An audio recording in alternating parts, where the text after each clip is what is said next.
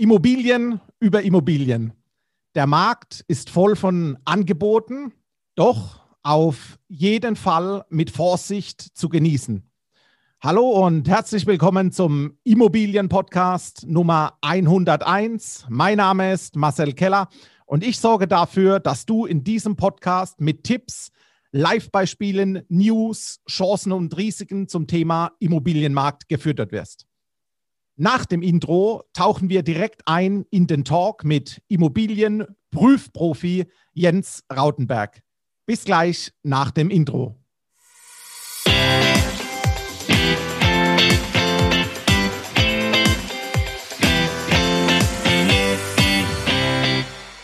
Hallo und herzlich willkommen zum Immobilienpodcast und auch herzlich willkommen zum zweiten Besuch hier im Podcast Jens Rautenberg. Hallo Marcel.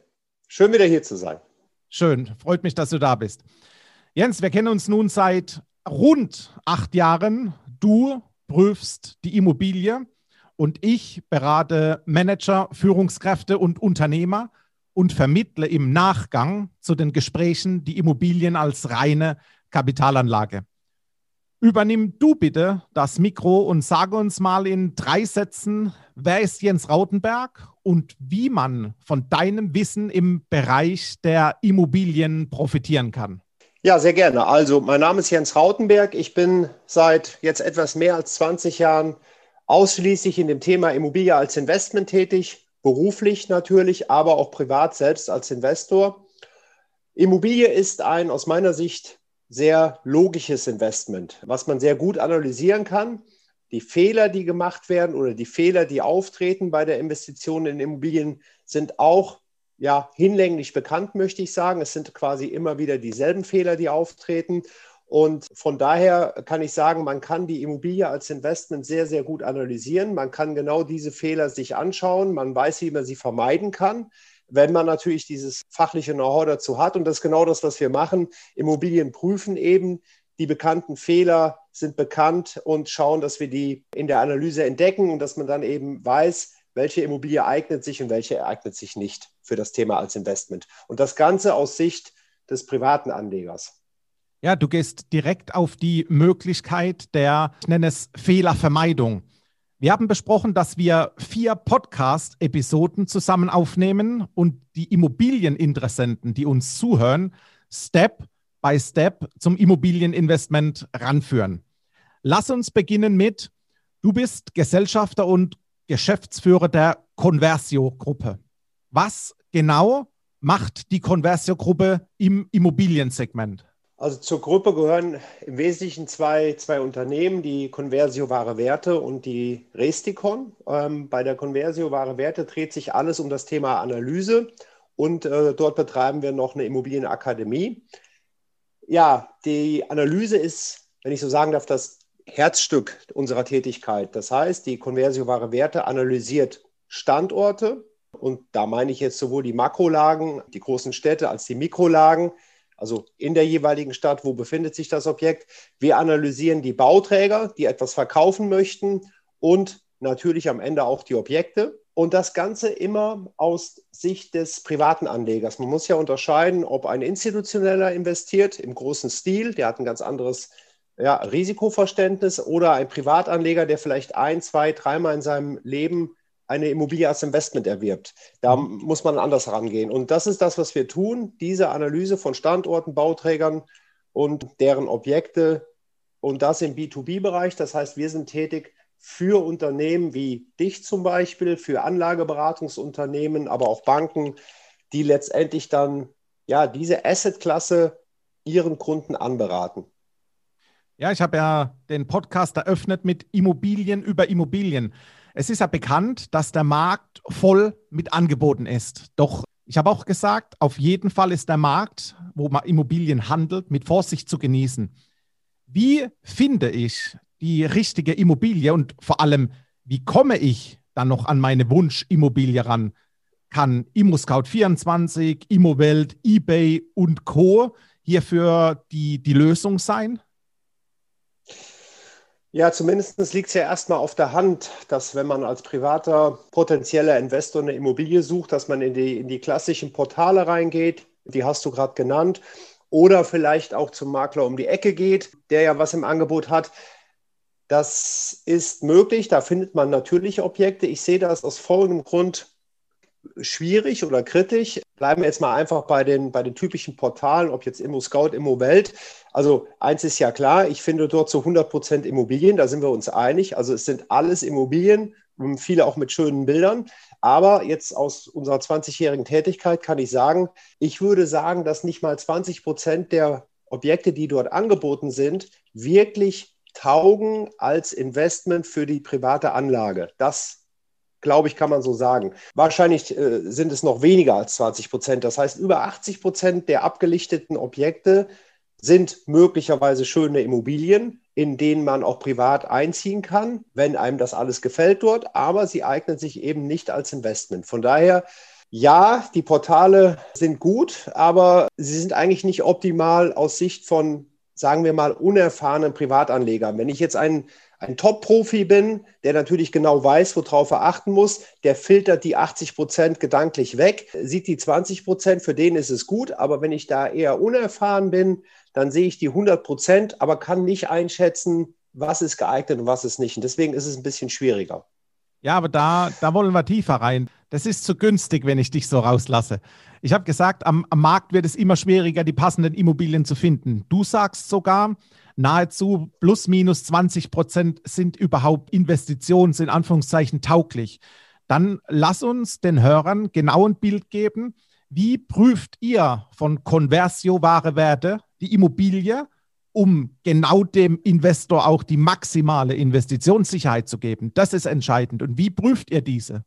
Ja, ich möchte mal ein Bild geben. Wir, wir haben selber bei uns vier, vier große Kacheln definiert und äh, die, die müssen alle äh, bei der jeweiligen Immobilie, die wir auf den Tisch bekommen, da müssen die alle zutreffen. Das heißt, diese vier Kacheln sind einmal die Kachel 1, der sogenannte Anbieter oder Bauträger, was ja auch auf der Hand liegt, dass man einen Bauträger analysieren muss, ob man ihm sein Vertrauen schenkt.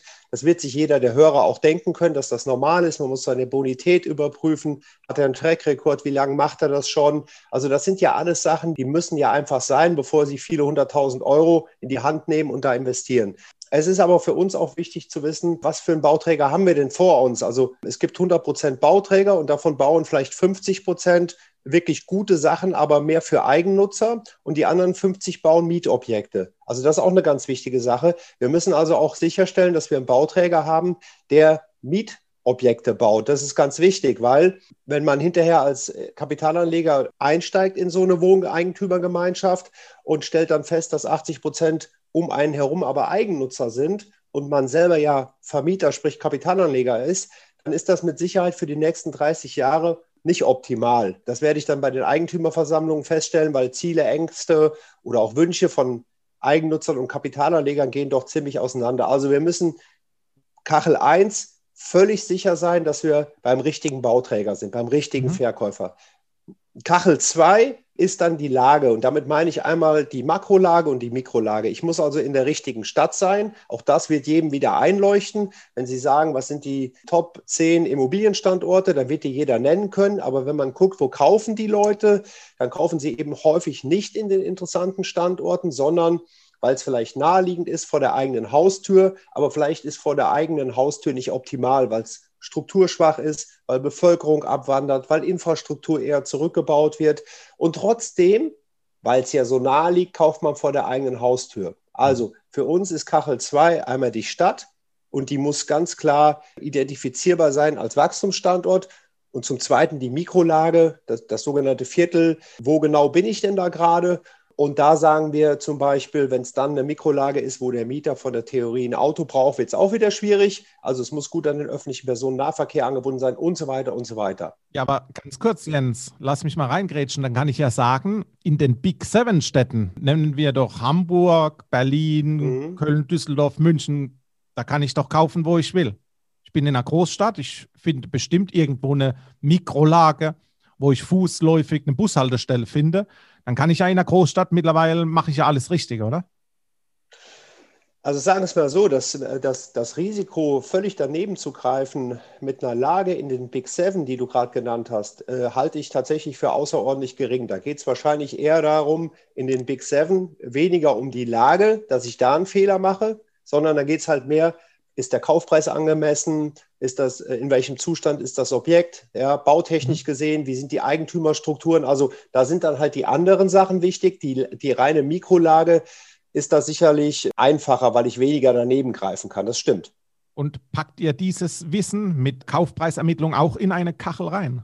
Also wenn ich jetzt mal in den Kacheln kurz bleibe, ja. natürlich auch das. Also eins ist der Anbieter, zwei ist die Stadt, die Mikrolage etc. Drei ist für uns noch ein wichtiges Thema, das möchte ich gerne noch vorweg schieben, das Thema Verwaltung und Management. Also mhm. wir sind der Meinung, dass wenn ich ein unerfahrener Anleger bin, ein Erstinvestor von mir aus, dann sollte ich, das ist unsere Meinung, auf eine professionelle Haus- und Mietverwaltung zurückgreifen können, weil ich das Know-how einfach nicht habe. Also die, die Wohnungsvermietung, die Mieterprüfung, die rechtssicheren Mietverträge, die Nebenkostenabrechnungen, die Einschätzung der richtigen Miete, nicht zu hoch oder auch nicht zu wenig.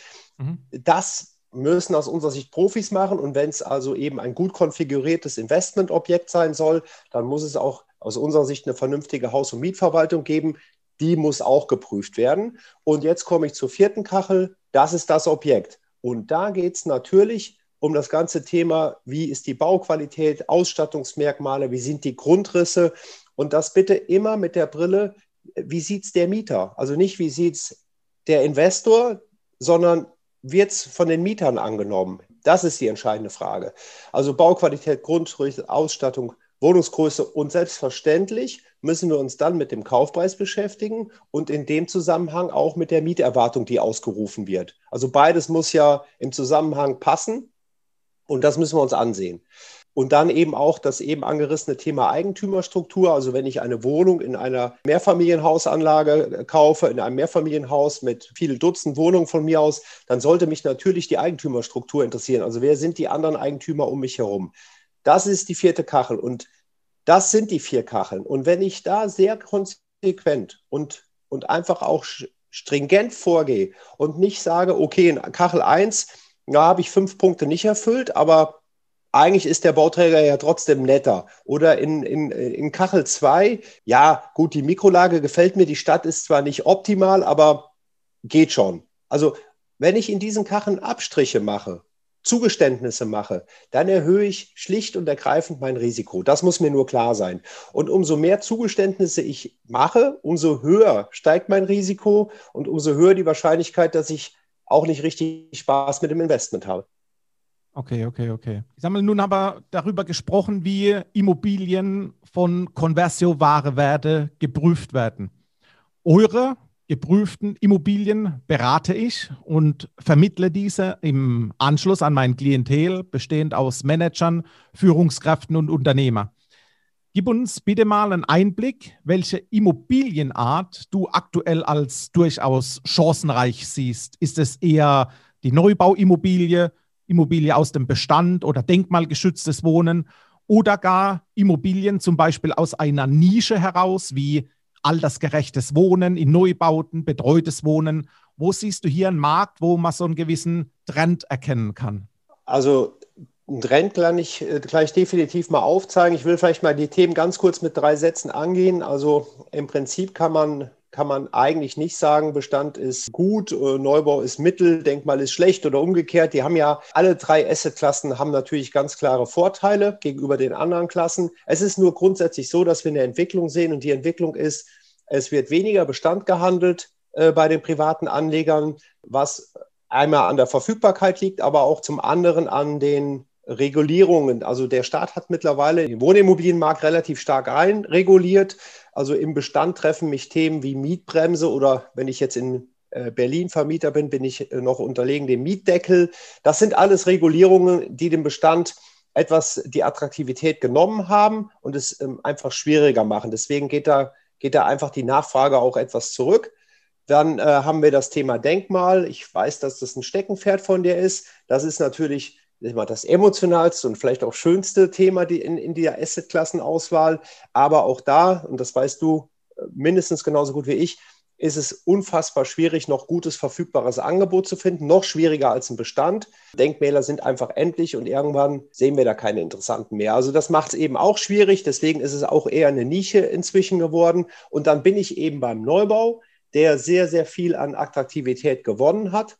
Und äh, die Nachfrage ist äh, exorbitant gestiegen, auch von privaten Investoren, die in den Neubau reingehen möchten und wenn ich da mal so einfach sagen darf, was, was habe ich da für Möglichkeiten? Klassischer Neubau, also klassische Neubauwohnung, die sogenannten Mikroapartments und dann eben das von dir angesprochene Thema altersgerechter Neubau. Und das ist aus unserer Sicht auch ein absoluter Zukunftsmarkt, der für Investoren aus unserer Sicht mega interessant ist, weil ich eben sehr, sehr hohe Nachfrage habe bei im Gegensatz mega geringen Angebot. Und das macht es natürlich für Investoren spannend. Okay, aber was genau ist das Charmante in diesen altersgerechten Neubauten? Sind diese Neubauten vergleichbar mit Pflegeimmobilien, sprich Altersheimen oder nennen wir es ein bisschen netter, Seniorenhotels oder was ist ein altersgerechter Neubau? Ja, vorweg vielleicht mal eine Zahl, die uns im Jahr 2018 selbst auch extrem wachgerüttelt hat. Und seitdem haben wir uns auch in dieses Thema altersgerecht wirklich reingegraben. Äh, die KfW, die Förderbank, hat eine Studie im Jahr 2018 veröffentlicht und hat mal gesagt, wie viel Prozent des deutschen Wohnungsbestandes, roundabout 40 Millionen Wohnungen, die es gibt in mhm. Deutschland, ja. Äh, wie viel Prozent von denen sind eigentlich altersgerecht, ja? Und da kam ein Ergebnis bei raus, das hat doch uns ganz schön überrascht, muss ich gestehen, nämlich 1,7 Prozent. Das heißt, von dem gesamten deutschen Wohnungsbestand sind 1,7 Prozent altersgerecht. So, und da wir ja alle die Alterspyramide kennen und wohin wir uns entwickeln in der Gesellschaft, wie sich das Lebensalter erhöht und so weiter, dann kann man natürlich sofort logisch erkennen, das ist natürlich ein Megamarkt. Also wenn ich nur 1,7 Prozent Angebot habe und eine so hohe Nachfrage, dann wird es eben spannend. Ja. So, das mal vorweg. Und jetzt ähm, zur Einstufung, Pflegeimmobilie, worüber spricht man oder. Ja, was ist das Charmante daran? Ja, also erstmal will ich es mal sortieren. Die Begriffe fliegen alle immer durcheinander. Man kann das mal sortieren. Also wenn ich jetzt mal sage altersgerecht, dann muss es erstmal, wie der Name schon sagt, altengerecht gebaut sein. So, das will ich jetzt mal ganz einfach vorwegschicken. Also, dass sich ältere Menschen, jetzt mal ganz salopp ein Bild zu nennen, mit dem Rollator von der Straße ins Haus, in die Etage, in die Wohnung und in ihr Badezimmer begeben können. Jetzt mal ganz simpel gesagt. Ich will mhm. gar nicht über behindertengerecht, Rollstuhl und so weiter reden, aber das wäre jetzt schon mal altersgerecht. Ja. Und dass ich dann da vernünftig und autark wohnen kann. Und jetzt gibt es eben in dieser Assetklasse Unterklassen, wenn ich so sagen darf. Du hast die Pflegeimmobilie angesprochen. Ich möchte mal so zwei große Unterklassen nennen. Die Pflegeimmobilie. Bei Pflege ist es so als Merkmal, da muss ich rein. Da möchte ich nicht unbedingt rein, aber ich bin gesundheitlich so eingeschränkt, dass ich in ein Pflegeheim muss. Da habe ich in der Regel keine freie Wahl mehr. Das sind Pflegeimmobilien und dann gibt es auf der anderen Seite sogenannte ja, Seniorenresidenzen, Seniorenhotel. Du hast so Begriffe genannt. Mhm. Da kriege ich einen Service angeboten, aber da entscheide ich mich in der Regel noch selber reinzugehen. Das macht mir mein Leben angenehmer ich habe dort Vorteile, ich kriege einen Service angeboten und so, das sind vielleicht Seniorenresidenzen und Seniorenhotels. Also nur mal, um das mal einzusortieren. Ich habe die normale nackige Wohnung, die einfach nur altersgerecht ist. Ich habe Pflegeheime, da muss ich in der Regel dann rein. Oder ich habe Servicewohnungen, da gilt das Motto, ja, alles kann, nichts muss. Ich kann einfach nur einen Service bekommen. Und ja, aber Jens, kurz ganz offen gesagt, ich bin gegenüber Pflegeimmobilien durchaus skeptisch. Ich sage auch gleich warum. Ich sehe hier keinen Stand heute wirklichen Zweitmarkt, um diese Immobilien auch wieder attraktiv verkaufen zu können. Ich sehe hier ein Konzept im Verkauf, in der Maklertätigkeit. Da sehe ich ein Konzept, das kann ich erkennen, das darauf basiert, dass ein Betreiber das Pflegeheim in Anführungszeichen unterhält und betreibt hier ein 20 Jahres Mietvertrag hat und dem Käufer eben diese 20 Jahres Mietsicherheit beworben wird ob diese rund 20 Quadratmeter Bude im Altersheim, im Pflegeheim irgendwann wieder vernünftig zu veräußern ist, ich sage mal, who knows? Und mich interessiert wirklich der direkte, harte Vergleich Pflegeimmobilie zu altersgerechtes Wohnen im Neubau. Ich habe jetzt rausgehört, Pflegeimmobilie, du musst rein und altersgerechtes, betreutes Wohnen, du kannst. Ist es, ist es so richtig? Das ist erstmal richtig. Bei dem einen wird mir die Entscheidung in der Regel abgenommen ähm, und bei dem anderen treffe ich sie noch bewusst selber äh, und suche mir eine passende Immobilie. Und eins muss man nüchtern festhalten, alle diese genannten Assetklassen, die wir gerade hier besprechen, zeichnen eins aus, viel höhere Nachfrage als Angebot. Das, das ist einfach erstmal festzuhalten. Mhm. So, ja, Skepsis gegenüber Pflegeheimbetreiber, du hast da einiges genannt.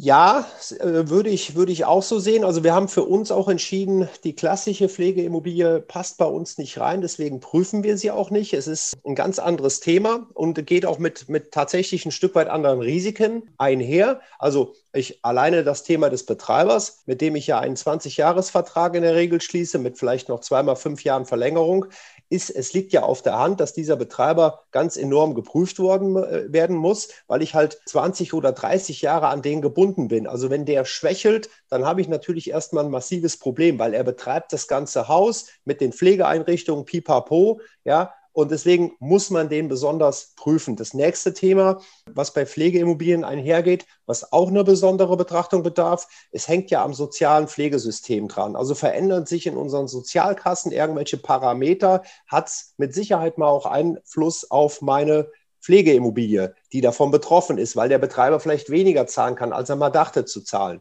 Und ähm, vielleicht ein dritter Punkt, der uns das Leben da oft schwer macht, da geht es so ein bisschen in deine Richtung, ist das Thema Zweit- oder Drittverwendung. Also mhm. äh, was ist denn zum Beispiel in einem Worst Case? Was passiert denn, wenn ein Betreiber wirklich mal pleite geht und nicht der nächste übernimmt? Was kann ich dann mit den Objekten machen? Und da stellen wir halt häufig fest, dass die Objekte eben eher nicht in zentralen innerstädtischen Lagen sind, sondern oftmals, nicht immer, aber oftmals wirklich JWD irgendwo, wenn ich so salopp sagen darf, in der Pampa stehen. Und da muss man sich dann wirklich mal die Frage stellen, wie sähe denn eine Trittverwendung aus? Sprichwort aber auch Wiederverkäufbarkeit oder Wiederverkäuflichkeit. Das sind natürlich Themen, da bin ich dann schon sehr eingeschränkt gegenüber der klassischen, altersgerechten Wohnungen in der Innenstadt. Die ist sicherlich leichter handelbar. Das ist, glaube ich, das, was du meinst. Ja, und dieses altersgerechte Wohnen im, im Neubau. Ich bin sozusagen Besitzer einer Wohnung in einem Mehrfamilienhaus mit Service, mit Pflegeservice, den ich annehmen kann. Und ebenso stehe ich als Investor alleine in meinem eigenen Grundbuch mit dieser Wohnung. Ist es richtig? Das ist genau richtig so. Und um da nochmal den Vergleich zur Pflegeimmobilie zu ziehen, auch da habe ich ja ein Grundbuch über mein Apartment, was ich erwerbe. Nur dort habe ich in der Regel noch größere Gemeinschaftsflächen, die ich eben miterwerben muss, weil mhm. eine Pflegeimmobilie besteht ja nicht nur aus den Apartments, sondern auch den Gemeinschaftsflächen. Also, aber auch da habe ich ein Grundbuch, Apartment plus Gemeinschaftsfläche. Bei der altersgerechten Wohnung also letzteres, was du aufgezählt hast, ist es sehr vergleichbar mit der, mit der klassischen Wohnung. Ich habe mein Grundbuch, meine Wohnung. Möglicherweise gibt es dort auch noch Gemeinschaftsflächen, weil man zum Beispiel einen Concierge-Service unten im Haus hat oder einen Aufenthaltsraum für Pflegepersonal. Also es kann auch da Gemeinschaftsflächen geben, in der Regel aber weniger. Okay. Und finanziert werden diese altergerechten Wohnungen über ganz normal klassisch über die Bank und zusätzlich nochmal zinsgünstig verbunden mit einem Investitionszuschuss von der KfW. So kenne ich es. So ist es auch. Also äh, das hängt natürlich davon ab, wie, wie die gebaut werden. Also um an die Förderprogramme zu kommen, ich denke jetzt mal an KfW 55 oder das neue KfW 55 EE-Programm, da wo es eben diese sehr attraktiven Zuschüsse von 18.000 und äh, bis über 25.000 Euro gibt, plus zinsgünstige Darlehen, muss ich eben auch ja, energetisch vernünftig bauen, muss das nachweisen können, dann komme ich an die Programme ran und äh, dann muss man eben schauen, zieht der Bauträger diese Förderung, dann ist sie für den privaten Anleger nicht mehr verfügbar oder zieht er sie nicht und lässt sie dem privaten Anleger, stellt sie ihm quasi zur Verfügung. Das muss halt geklärt sein und dann sind das, wie du schon sagst, sehr attraktive ja, Zusatzeffekte.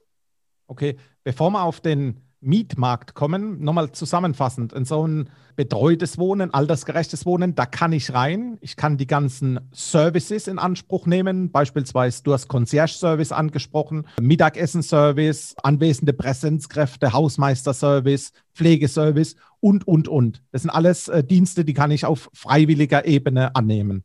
Und im Pflegeheim, da ist es eigentlich ein, ein All-in-Must-Programm. Ja, genau. Also beim Pflegeheim habe ich die Wahlmöglichkeiten natürlich nicht. Da, da schreibt es mir quasi meinen Gesundheitsstand vor.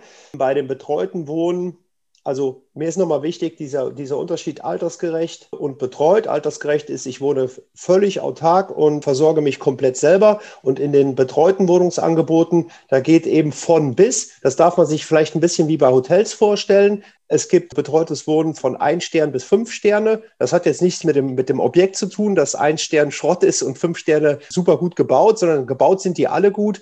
Eins ist eben weniger Service und fünf ist ja, der komplette Service, den man sich so irgendwie erdenken kann. Und ähm, da gibt es auch verschiedene Anbieter, die halt äh, sagen, wir äh, folgen der Kategorie vier Sterne. Da sehen wir einen Markt von x 100.000 Menschen in Deutschland, die da unterversorgt sind. Dann gibt es welche, die sagen, wir finden das Zwei-Sterne-Angebot sehr gut. Da haben wir x Millionen unterversorgte Menschen. Also so muss man sich das einfach vorstellen. Okay, abschließend interessiert mich noch, wie finde ich für diese Art Wohnen, nämlich dieses altersgerechte Wohnen, meinen Wunschmieter? Ich sage mal, die oftmals etwas älteren Mieter, die nutzen doch keinen Immo-Scout, durchsuchen das Internet und rennen mir die Tür ein und wollen bei mir Mieter werden, oder? Und wie wird, wie wird bei der Vermietung dieser Immobilien vorgegangen?